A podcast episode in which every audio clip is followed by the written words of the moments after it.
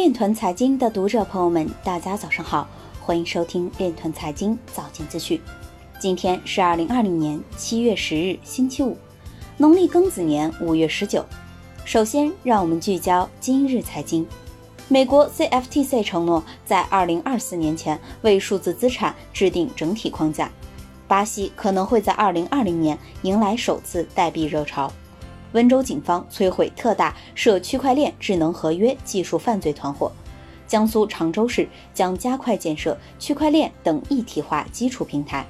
以太坊矿工六月交易费占收入近百分之十七，创历史新高。沃尔沃投资区块链初创公司，已在运营中扩大相关技术。Filecoin 或将改变整个区块链的格局。前 Facebook 副总裁将担任 Coinbase 首席法律官。Libra 政策总监表示，Libra 并未放弃多币种稳定币。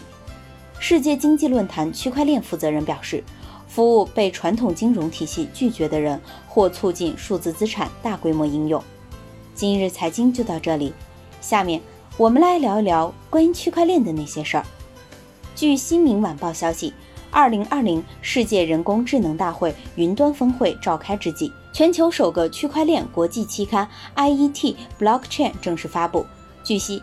IET Blockchain 是英国工程技术学会与同济大学、上海区块链应用服务工程技术研究中心合作推出的全新开放获取期刊，旨在发表与区块链基础理论、应用技术及产业发展相关的前沿研究成果、科技创新和最新观点。